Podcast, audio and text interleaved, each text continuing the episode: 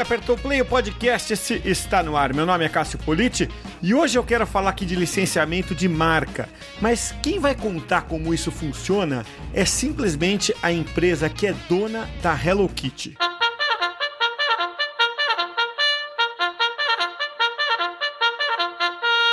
Na edição de hoje do podcast, eu tenho a satisfação de receber a Mônica Joseph, que é gerente comercial e de marketing da Sanrio. Bom, é, a Sanrio tem uma história é, é, importante e, e, e, muito bacana da gente contar, né? É, eu acredito que o principal personagem, o principal cartão de visita da Sanrio seja Hello Kitty, que é um personagem que dispensa, dispensa apresentação, né? Apareceu pela primeira vez mais de 40 anos atrás, quase 50 anos atrás. Então é uma, um personagem né, de, de muitas décadas que ainda gera uma memória afetiva enorme para muitos adultos de hoje, especialmente mulheres, mas não só as mulheres, e continua conquistando também as crianças no mundo todo. Mas olha, a Hello Kitty é só um dos mais de 400 personagens que a Sanrio, que é uma empresa japonesa, licencia no mundo todo e aqui no Brasil, inclusive. Queria te agradecer muito, Mônica, por aceitar bater esse bate-papo. Obrigado e seja bem-vinda. Oi, Cássio, tudo bem? Prazer é meu. Muito obrigada pela oportunidade. É sempre bom falar de licenciamento e que cada vez mais as pessoas, as empresas conheçam essa ferramenta fantástica. É isso aí. É, licenciamento, né, Mônica? É, é, um, é um, um tema é, é não muito é, é, trivial, né? Eu diria para as pessoas de, de marketing. Né? Eu quero dizer, as pessoas não, não são, não conhecem tanto assim desse tema porque ele é próprio de algumas empresas, né, como a Sanrio é, e outras poucas empresas no mercado. Então eu queria te perguntar, assim, para leigo, sabe, aquela pergunta for dummies, assim, é, como é que funciona o licenciamento, né, de, de, de como vocês fazem? É muito legal você ter comentado isso, né, sobre não ser uma, uma ferramenta tão conhecida, até porque a gente fala brincando que quando a gente faz no um Google e quando põe licenciamento, aparece licenciamento de carros, né? Sim. E aí as pessoas, quando a gente vai explicar com que a gente trabalha, o que é licenciamento de marcas, né, e a gente acaba tendo até mais esse trabalho de, de, de ter que detalhar o que, que é. Mas o licenciamento ou licensing, né, que é uma palavra em inglês também que é muito utilizada, nada mais é que é o direito de utilização de marcas de uma terceira empresa em produtos, em eventos, em promoções. Né? É uma ferramenta muito importante porque ela aumenta a percepção de valor, ela cria uma diferenciação para o pro produto final então, ela acaba se tornando uma ferramenta, uh, criando uma exclusividade para o produto desse parceiro. É, a gente também acaba criando uh, para o nosso licenciado a possibilidade de abertura de novos clientes, né, ou de novos pontos de venda. Ele às vezes consegue também é, fortalecer a própria marca dele no mercado, às vezes são marcas não tão conhecidas, então ele agrega um valor no produto dele. Uh, às vezes ele consegue até margens de lucro é, é, é, maiores em comparação com marcas genéricas. E eu acho que o mais importante é o, a marca, né, o, o personagem, ele acaba, é, ele cria um reconhecimento instantâneo com o consumidor. E aí eu acho que ele se torna uma ferramenta de marketing importantíssima.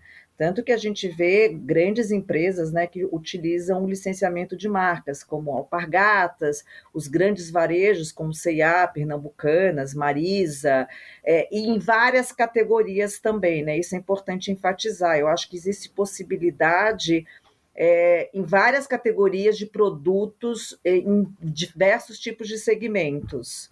Mônica, estava dando uma lida aqui sobre o, o mercado de licenciamento no mundo, né? Você citou alguns exemplos aí bem interessantes, mas é um mercado enorme, né? É, o Brasil é o oitavo país do mundo em licenciamento e dando isso, traduzindo isso em números, né? No mundo todo movimentam-se 280 bilhões de dólares com licenciamento todo ano, no Brasil 4 bilhões e meio de dólares todo ano, o que não é pouco, né? Só que me parece que ainda tem uma margem para crescimento. Me parece ter um número grande de, de é, empresas que têm potencial para licenciar, faria sentido licenciar, mas elas não consideram essa possibilidade. Então, o que eu queria te perguntar é quem pode é, fazer licenciamento e com qual benefício é, essas empresas que buscarem licenciamento vão, vão trabalhar? Então, Cássio, é bem importante você é, fazer essa colocação, porque, assim, na verdade, é isso que acaba acontecendo. A gente tem um, um universo imenso né, de empresas, né? a gente está falando de um país é, que é um vasto território, é, empresas pequenas, médias, grandes, e a gente ainda tem um percentual muito baixo de empresas que efetivamente licenciam. É, eu, obviamente, que depende né, da estratégia de cada empresa, mas eu posso te falar que qualquer segmento pode se beneficiar é, do licenciamento de marcas.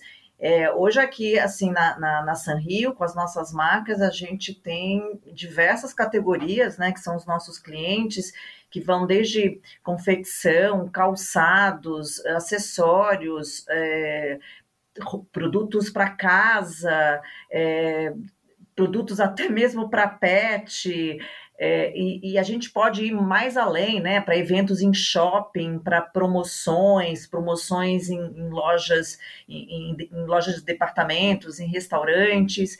Então, é, eu acho que a nossa função como dono de marca e eu acho que a Abral é a associação, né, a nossa de brasileira dos agentes de licenciamento, ela faz esse trabalho muito forte de divulgação, que é mostrar como é que o licenciamento ele pode é, agregar e trazer todos aqueles benefícios que eu já comentei anteriormente. E aí o nosso papel é fazer essa prospecção e, e, e mostrar é, o benefício do licenciamento. Mas assim, eu poderia te falar tranquilamente que a gente tenha realmente uma infinidade de segmentos que a gente pode trabalhar. Então é interessante quando você vai no ponto de venda, eu falo até brincando, qualquer coisa pode virar um licenciamento, né? Uma tesoura, enfim, é, até uma, uma, janela, uma cortina, tudo pode virar né? Tudo pode virar licenciamento. Então, assim, é um mundo muito vasto. E eu acho que realmente o nosso desafio é, trazer a, a empresa para entender. Eu acho que o mercado de licenciamento do Brasil ele ainda é, é, não é tão maduro quanto, por exemplo, os Estados Unidos, mas eu acho que a gente deu é, grandes passos, né? Assim, diferente do que há 20 anos atrás. Então, eu acho que hoje a gente está avançando bem, mas a gente sabe que tem um, um longo caminho ainda para desbravar. É, deixa eu te pedir um, um, alguns exemplos assim, e, e, fica à vontade se você não, não quiser contar o, o abrir o nome da empresa, né? É, quiser contar só o milagre sem mencionar o santo, fica à vontade. A gente sabe que às vezes tem alguma confidencialidade. Mas é, qual seria um, um caso assim marcante aqui que vocês licenciaram, deu muito certo, funcionou? Né? Ah, tem algum que você gosta, costuma destacar? A empresa atua faz tempo aqui no Brasil, né? Assim, há mais de 20 anos, então, obviamente devem ter outros casos também, mas eu vou tentar resgatar assim exemplos mais recentes. É, eu acho que eu acho interessante dar esse como exemplo, porque é algo que a gente é, não tem assim muito claro que pode até virar licenciamento. A gente tem um, um parceiro é, eu posso até falar, Pet Five, eles trabalham com areia para gato. Uhum. Então, imagina, areia para gato. E eles têm o licenciamento, eles têm três tipos né, de areia para gato com a Hello Kitty, com a Hello Kitty estampada no, no, na, na, no, na embalagem deles. E eles tiveram uh, um, um, crescimento impressionante né, com, com a, a utilização da marca e também entradas muito importantes em pontos de venda como Cobase, como Pets, porque é o que eu falei né, no começo, você colocar um produto para o próprio varejo é interessante, né? Porque você acaba é, trazendo novos consumidores e consumidores que de repente iriam comprar um outro tipo de marca, mas ficam encantados porque gostam da marca. É, então, a areia de gato realmente eu acho um case super interessante, porque às vezes você pode pensar até como ser um produto commodity, né? Você fala assim, por que, que eu vou comprar uma areia de gato da Hello Kitty se eu posso comprar uma outra, né? É, eu não tenho assim um, um, na minha cabeça os números assim muito muito claros, mas assim eu sei que teve um crescimento impressionante e realmente entrada nesses, desses, desses varejos que eu comentei. E um outro também que eu acho interessante é a Redirota. A Redirota é, enfim, acho que todo, né, todo mundo conhece, uma rede de supermercados. Sim.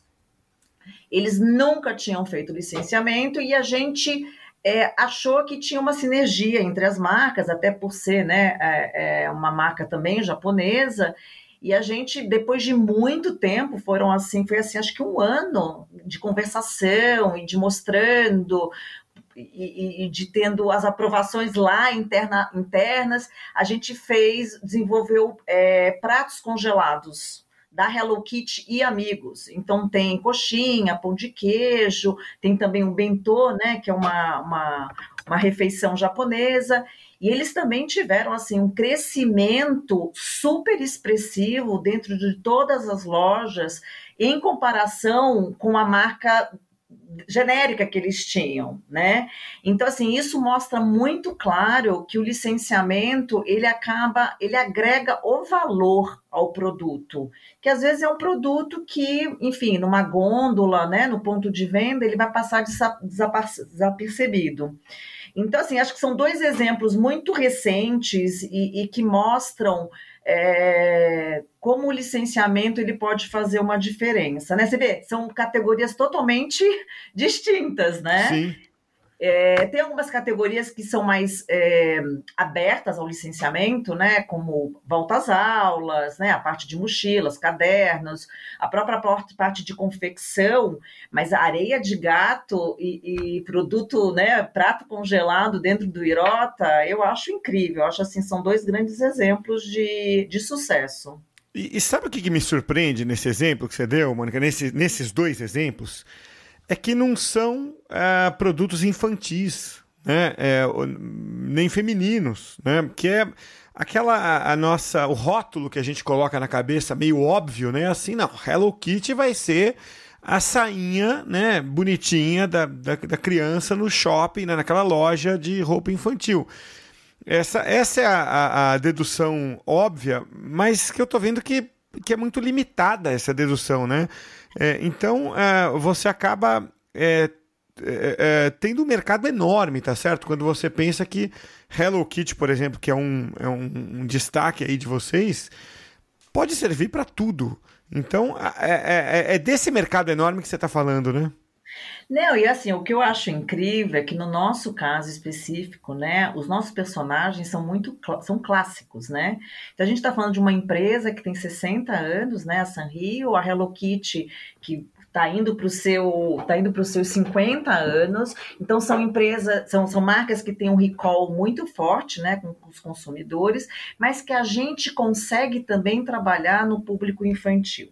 Então, assim, o interessante é que no nosso caso a gente tem uma, uma possibilidade, uma elasticidade de trabalhar diversos produtos, desde o bebê, porque eu tenho uma mãe que conhece, até uma criança, porque eu trabalho esse público, e até um público jovem adulto que vem com toda uma relação emocional com a marca, que teve produtos quando era, né, quando era criança, quando era mais nova. Então a gente consegue realmente, isso é incrível, né, nas nossas marcas, de poder trabalhar para qualquer público. E aí, outra coisa que eu acho importante ressaltar, Cássio, é que o, o licenciamento para o público adulto também tem crescido bastante aqui no Brasil. Então, a gente acha que antes ele era muito focado para o infantil, mas hoje, se você for, por exemplo, nas lojas de departamento, CIA, Renner, Riachuelo, você vai ver até que tem uma, uma, um espaço dedicado ao geek, né? Então, assim, a gente tem percebido que esse público adulto, ele está consumindo mais. E tem um outro ponto importante é que, apesar de nesses casos a gente ter falado de produtos que não são tão infantis, a gente tem a criança, ela acaba no ponto de venda, ela acaba sendo um não um decisor, mas ela acaba ajudando, né? Então, se ela tá e ela vê, ela fala: ai, mãe, compra o Maria de Gato da Hello Kitty. Uhum. Ou, mãe, eu quero esse produto congelado, olha, vem. Então, assim, é toda uma, uma dinâmica é, que acaba realmente atingindo esses diferentes targets. E aí, e aí fica mais fácil a gente conseguir também trabalhar diferentes tipos de segmentos, que tem algumas marcas que elas acabam sendo mais infantis, mais pré-escolares. E com as nossas marcas não, realmente a gente tem uma, uma vasta, um, um, vastas oportunidades de, de, de, licenciamento. Curioso isso que você está falando da, da criança influenciar, né? É, eu lembro que é, nos anos 90, talvez é, talvez ali, até os anos 2000, não sei se você lembra, Mônica, tinha a propaganda de um produto de limpeza, que eu acho que era para limpar vaso sanitário ou coisas do tipo, que tinha um formato de cabeça de pato, de pescoço de um gancho, é, assim, lembra? É, e anunciava lembra. no Cartoon. É, e é. aí um dia, eu no MBA que eu fiz 15 anos atrás, tinha uma pessoa da, eh, da agência que trabalhou nesse caso. E eu falei, cara, eu nunca entendi o que vocês fizeram. Não é simples. A criança chega com a mãe no supermercado, ah, eu quero, eu quero compra do pato, entendeu? É, Não é. sabe nem para que que serve, mas olha que sacada legal, né?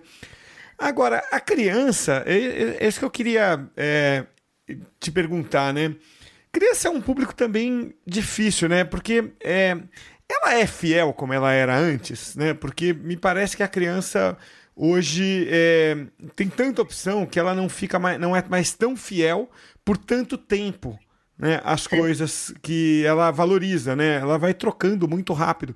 É, tá certo o que eu tô falando ou, ou no Ai, mercado é outra coisa? Não, certíssimo. Eu, eu concordo com você 100%. Eu acho que a gente tinha né, uma fidelidade eh, maior da criança com uma marca, com personagem, com filme, e eu acho que hoje isso uh, não é 100%. Mas eu, assim, eu acho que a justificativa é você tem uma criança totalmente, eu acho que a internet trouxe isso, né? Ela tem, a gente tem uma criança antenada em diferentes plataformas, então você tem uma criança que pode assistir assistir TV aberta, TV fechada, tá no YouTube, tá no game, é, tá no shopping. Então, assim, ela tem, uh, ela, é, ela é impactada de várias maneiras, né? Em vários momentos, em vários lugares. Então, assim, a criança não é mais realmente fiel, e aí é importante é, como eu, como marca, me torno importante, relevante para esse público o tempo todo. Esse é um grande desafio que a gente tem como marca, um desafio gostoso, óbvio, super bacana, mas é como é que eu tô como é que eu estou constantemente me relacionando com essa criança? Porque hoje também a gente tem um maior número de marcas e personagens que a gente tinha no passado, né? uhum. né? Antes a gente tinha poucos, né? Dos grandes estúdios, Disney, Universal. Hoje não, porque qualquer uh, desenho, né, qualquer traço, ele pode virar um desenho animado, ele pode virar um jogo, é, ele pode virar um, um produto, né? Então, é, eu acho que o que você disse é, é, é isso mesmo. E aí cabe a gente, como marca, estar tá o tempo todo em contato e fazendo algo diferente para fidelizar essa criança. Quando você fala que cabe a gente, como marca, né, é, lidar com esse mercado, é, isso me faz acender na cabeça a palavra marketing, né? Porque marketing é isso, né? É, dado quem é o meu público, dado que eu quero vender, o que, que eu faço agora, né? Eu estou resumindo de uma forma muito simplória aqui, mas não acho que não simplória, mas não equivocada, né? E, e, então existe, né, Mônica, um, um, um marketing de licenciamento, tá certo? Que eu estou falando? O marketing de licenciamento é importantíssimo, né? E eu falo que a gente tem um, um, trabalho bem 360. Você tem que imaginar que a gente tem o trabalho de branding, né? A gente tem que trabalhar a nossa marca é, como através de uma assessoria de imprensa, é, através de alguns eventos, né? De, de participação em feiras e a gente tem o marketing de ajudar esse meu licenciado a vender o produto dele, né? Então, quem é esse meu licenciado? Ele tem o representante dele, ele tem o varejo dele, ele tem o, o, balconista que vende, e a gente tem que tomar cuidado e se preocupar e trabalhar né, nessa cadeia toda. Então, a gente tem a parte de o B2C, né? Então, a gente também tem que falar com o nosso consumidor final. Então, seja através das nossas redes sociais, seja através dos nossos eventos. Então, assim, ela é uma cadeia bem ampla e bem complexa, né? O marketing dentro do licenciamento. E você, enfim, você pode atingir o teu consumidor em diferentes plataformas, através de diferentes ferramentas. Então, assim, a gente tem um departamento aqui, assim, é, olhando, né, todos esses, essa, essa, esse, esse ambiente para realmente é, fortalecer cada vez mais a marca e, obviamente, apoiar o nosso licenciado, né? Uhum. Que ele é parte, obviamente, integrante. Apesar dele também ter o marketing dele, a gente, como marca, a gente tá, tem que estar tá constantemente apoiando. E vocês é, têm esses muitos canais, né? É, como você mencionou, né? Assessoria é um deles.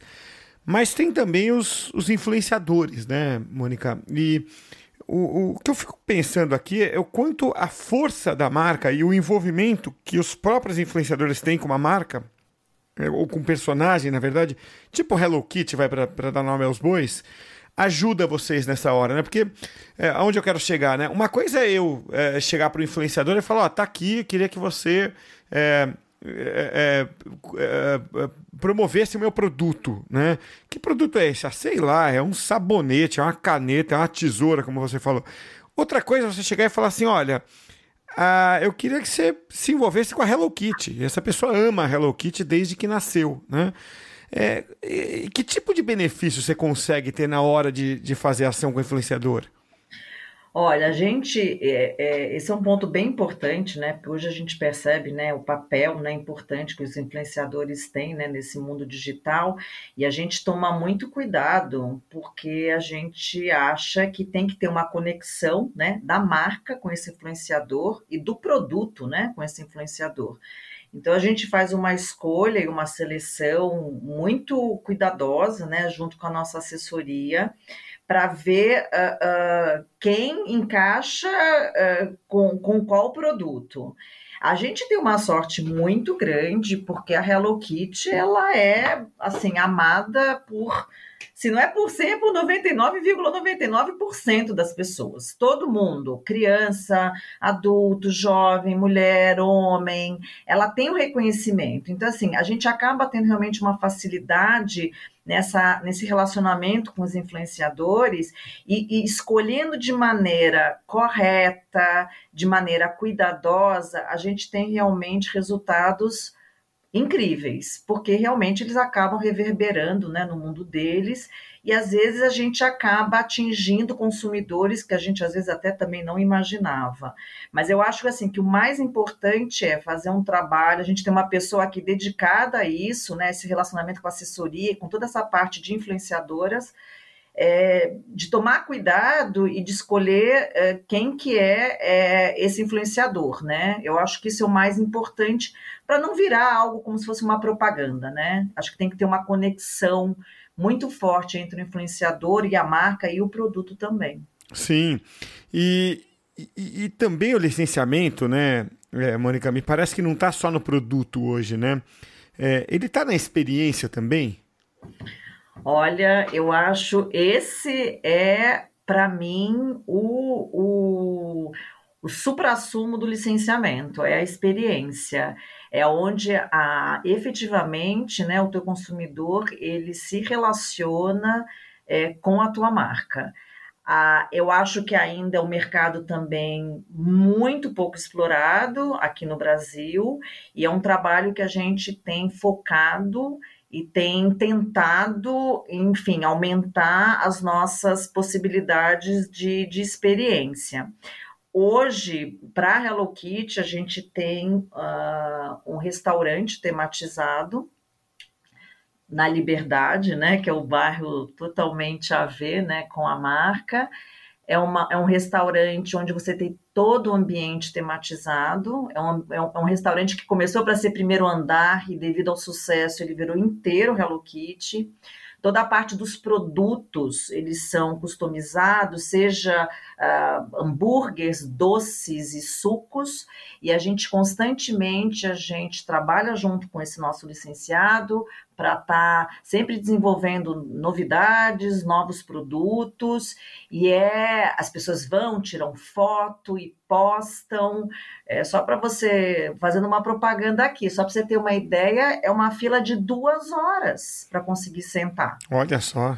É, então, por quê? É onde a, o, o cliente ele se relaciona diretamente, né?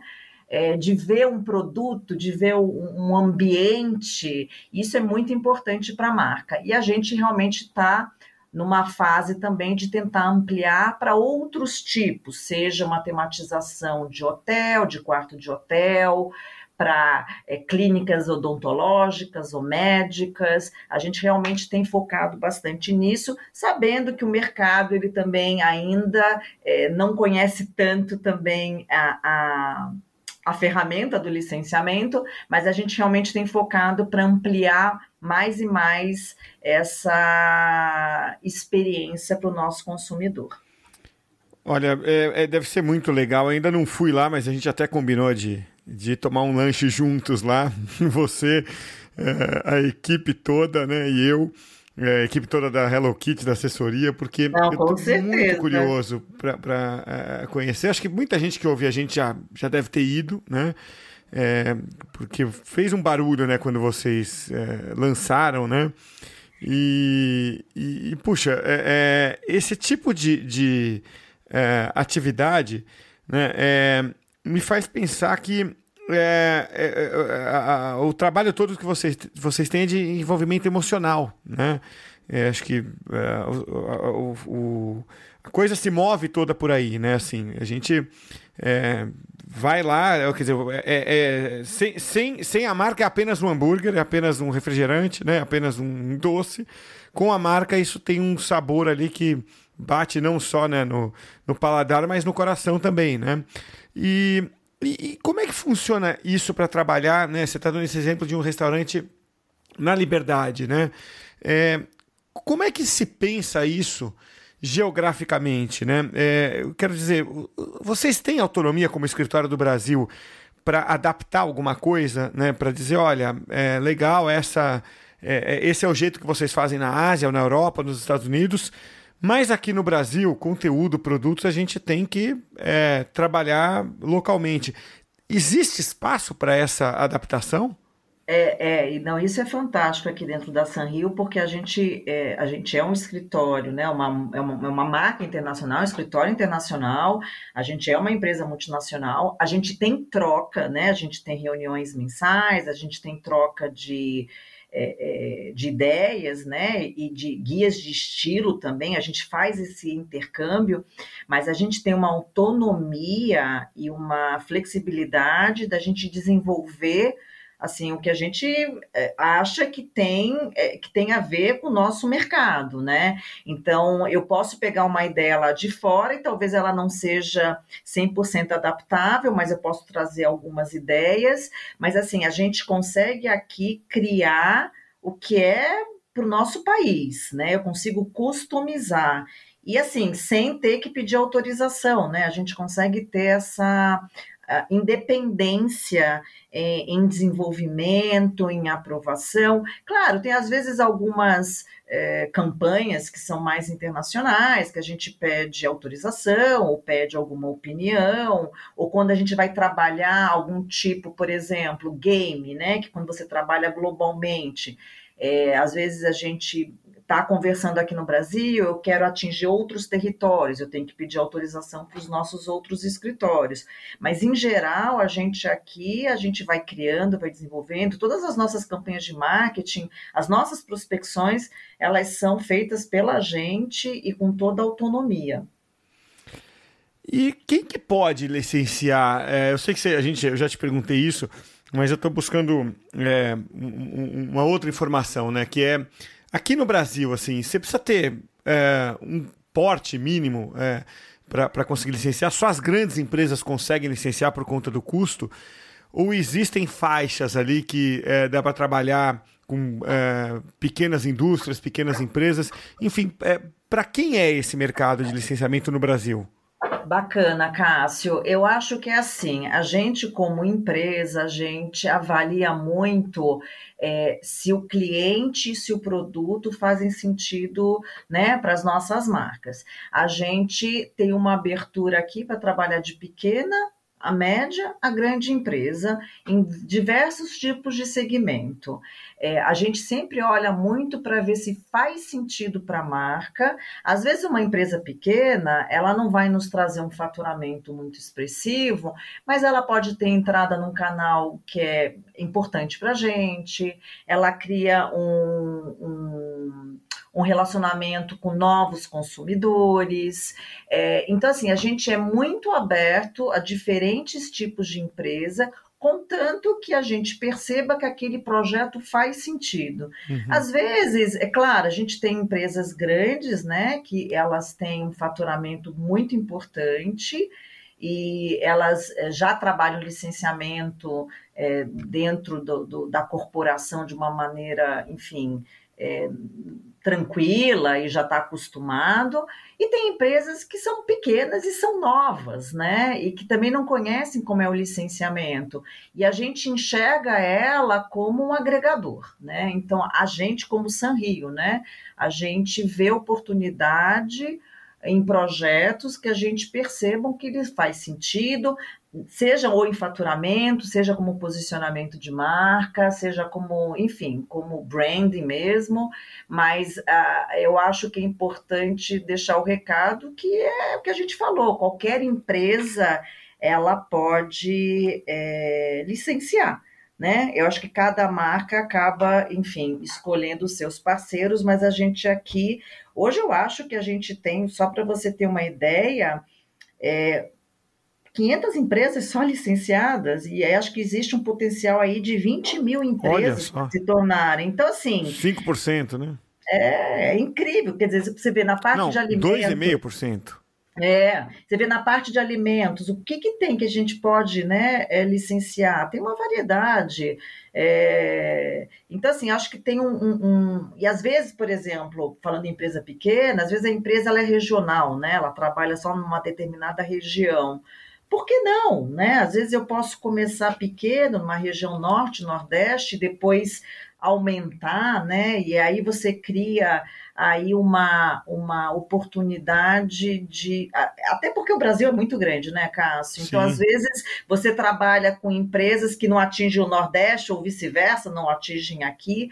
Então, assim, isso depende muito do nosso plano, né, do nosso planejamento, mas sim, eu acho que, claro, a gente sempre avalia né, o produto, a qualidade, né? Porque a gente acaba claro. linkando a nossa marca a, a um produto, né? Ou sim. uma promoção, um evento. Então a gente tem esse cuidado de fazer essa curadoria, mas sim, a gente consegue trabalhar com vários portes de empresa. Para a gente fechar aqui, Mônica, eu queria te perguntar sobre o marketing de causa, né? Eu sei que vocês já andaram fazendo algumas ações, né? É, teve uma mais chamativa com a Luísa Mel, né? É, como é que vocês é, endereçam o marketing de causa? Então, a empresa ela é muito, como um todo, né? A corporação como um todo, ela sempre foi muito focado, né? Nesse tipo de, de marketing e a gente é, analisa também, obviamente, para não ficar algo, né?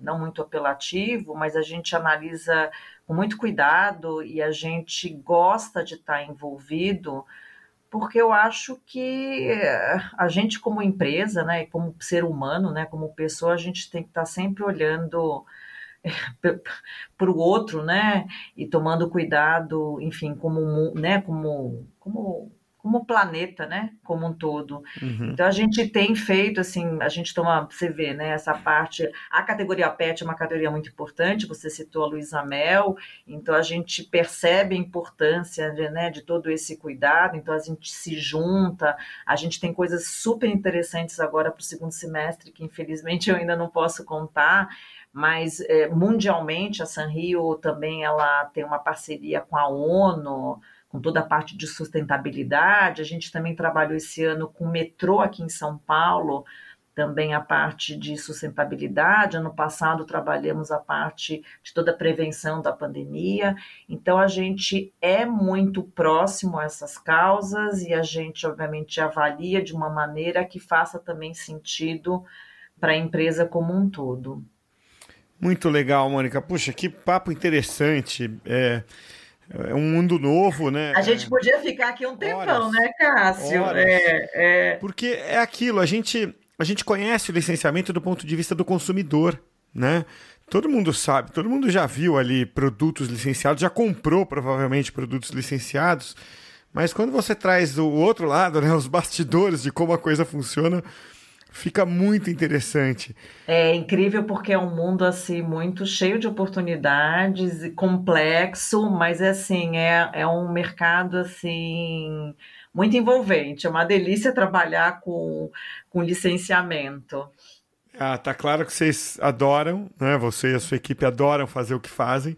É. E, bom, um pouco do segredo da coisa tá sempre aí também, né? Gostar do que faz ou fazer o que gosta. Né? Com certeza, com certeza. É, o benefício é muito grande. Olha, parabéns pelo trabalho. É, Mônica, e obrigado pelo bate-papo. Uma delícia conversar com você. Volte sempre. Obrigado, viu, Mônica? Ai, obrigada, Cássio. Adorei também conversar com você e ter essa oportunidade bacana aí de divulgar o licenciamento e mostrar, enfim, um pouquinho do que a gente faz aqui.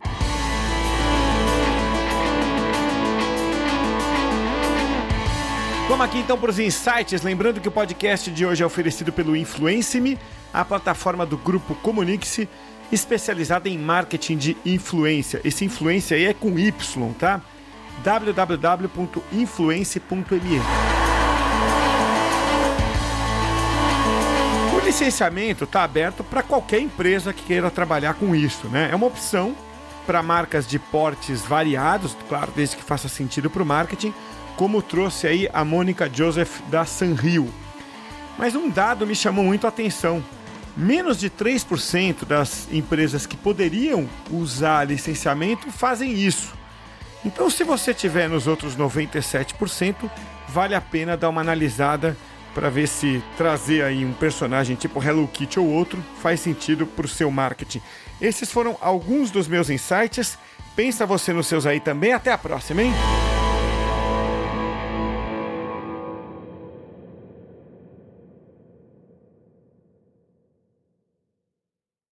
For confidence in your financial plan, look for a CFP professional. When your financial advisor earns the CFP certification, it means he or she is trained to provide ethical financial planning across a holistic range of topics, from retirement and investing to taxes and estate planning, all in your best interest. So, with a CFP professional, you'll feel confident in your financial plan today and tomorrow. Three letters do make a difference. Visit letsmakeaplan.org to find your CFP professional.